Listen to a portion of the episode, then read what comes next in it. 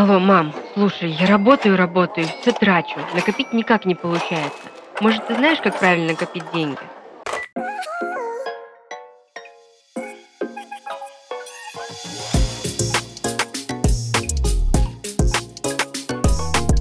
Привет! Вы слушаете подкаст «Алло, мам», в котором я помогу вам справиться со сложностями самостоятельной жизни. Этот подкаст мы делаем в студии Red Barn. Спонсор этого сезона – ВК-звонки – платформа для личного и делового общения через видео и аудиозвонки.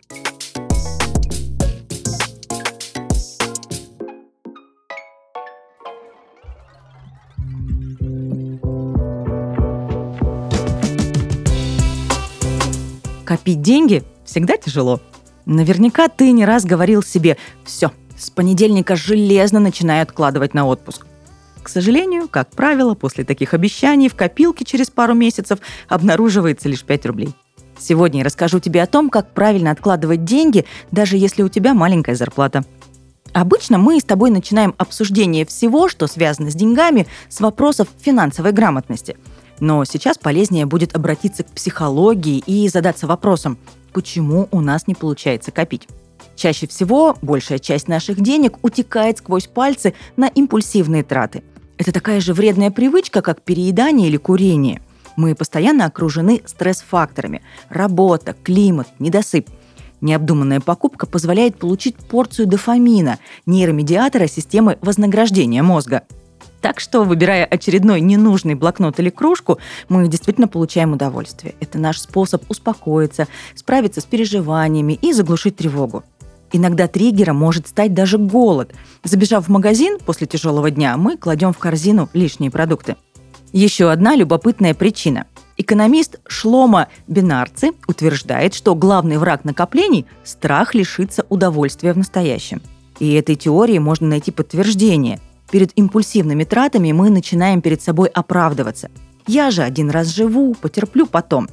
Так уж мы биологически устроены, нам хочется сиюминутных удовольствий, как и нашим далеким предкам-приматам. Теперь, когда мы разобрались, почему копить так трудно, поговорим о стратегии действий. Первое, что нужно знать – начать контролировать доходы и расходы. Без этого копить точно не получится. Ведь ты не знаешь, на что уходят твои деньги и, скорее всего, тратишь больше, чем можешь себе позволить. Мелкие импульсивные траты проедают дыру в кармане незаметно и легко – в результате ты живешь от зарплаты до зарплаты, не откладывая ни копейки. За контролем расходов помогают следить специальные приложения или таблицы бюджетирования. Их легко найти в сети.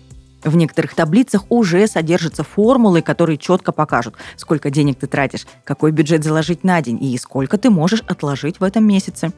В использовании инструментов планирования бюджета сложнее всего начать и сформулировать привычку – Постарайся хотя бы первый месяц заполнять их каждый день, не пропуская даже самые маленькие траты. Один из способов приучить себя к записи расходов – выделить 15 минут в конце дня и занести все траты. Ставь будильник и откладывай все дела, когда он зазвонит. Некоторые приложения можно интегрировать с историей транзакций по карте, но тут есть ловушка. Автоматизируя этот процесс, ты исключаешь самый главный его аспект – рефлексию трат. Это важный психологический момент, ради которого мы все это и затеяли. Когда деньги будут взяты под контроль, переходим к методам накопления. Лучше всего откладывать сумму с каждого пополнения счета. 10-15% как правило достаточно. Сделай накопление четкой статьей бюджета. Как ты помнишь, базово он включает в себя обязательные траты, контролируемые и непредвиденные. Сумма, которую ты будешь откладывать, также должна стать частью этого списка. Если ты копишь на конкретную цель, все довольно прозрачно. Есть конкретная сумма, есть дата, когда ты хочешь совершить покупку, и можно провести несложные расчеты и понять, сколько нужно откладывать каждый день или неделю. Ну а если конкретной цели нет, то ее можно придумать. Например, сформировать финансовую подушку в размере двух зарплат. С целью копить легче, ведь у тебя появляется мотивация. Это помогает держаться и не выпотрошить копилку ради очередной распродажи. Алло, мам. Я хотела сказать тебе спасибо за то, что ты всегда на связи, чтобы дать мне совет. Я тут подумала, что тебе иногда тоже хочется задать мне вопросы, но на это всегда не хватает времени. Поэтому я решила сама позвонить тебе и рассказать, как ты можешь сделать свою жизнь комфортной с помощью технологий, которые используем мы, молодежь. Ты знала, что ты можешь обсуждать важные вопросы даже в шумном транспорте? Или когда в соседнем офисе вдруг затеяли ремонт? Если нужно срочно созвониться, используй ВК-звонки. Ты можешь надеть наушники, чтобы шум вокруг не мешал тебе. А чтобы твой собеседник слышал твой голос без посторонних шумов, используй функцию шумоподавления. Она заглушит шумную дрель, голоса людей и звуки метро, так что останется только твой голос. ВК-звонки – платформа для общения через видео и аудиозвонки – Звоните прямо ВКонтакте или через приложение ВК-звонки для компьютера и телефона. Не переживайте о количестве участников и времени. Здесь нет никаких ограничений. Подключиться к созвону можно и без аккаунта ВКонтакте, а если видеовстреча застала врасплох, в сервисе есть шумоподавление, фоны и улучшение черт лица. А также можно заменить себя виртуальным аватаром Vimoji, который подстроится под ваш голос. Ссылка в описании. слову о мотивации. Мы уже выяснили, что поддерживать ее сложно. Мозг будет требовать легкого дофамина и импульсивных покупок, поэтому будем бороться с врагами накоплений – соблазнами. Для начала стоит научиться обдумывать каждую покупку. Если ты будешь растрачивать деньги, рано или поздно придется залезть в копилку.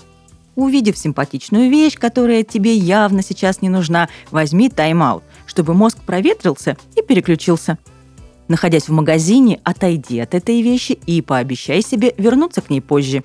Этот метод работает. Вернувшись домой, ты обнаружишь, что тебе не так уж сильно был нужен пятый свитер с распродажи или новенький набор тарелок. С онлайн-покупками может быть чуть сложнее.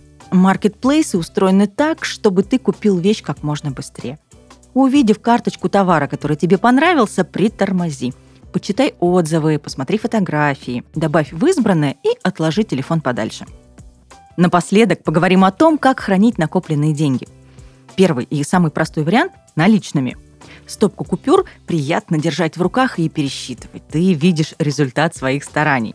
К тому же деньги лежат дома, они надежно защищены от кражи, потери или от тебя самого. С наличкой меньше шансов сорваться на бездумную покупку. Второй способ – открыть накопительный счет – Большинство банков предоставляют такую функцию совершенно бесплатно. В приложении рядом с основным счетом появится дополнительный. Его удобно пополнять с карты. Накопления будут отделены от основных средств. Некоторые банки даже начисляют небольшой процент на остаток. Деньги с накопительного счета можно снять в любой момент и в любом количестве. Это был подкаст «Алло, мам». Всегда на связи, если мама не берет трубку. Услышимся.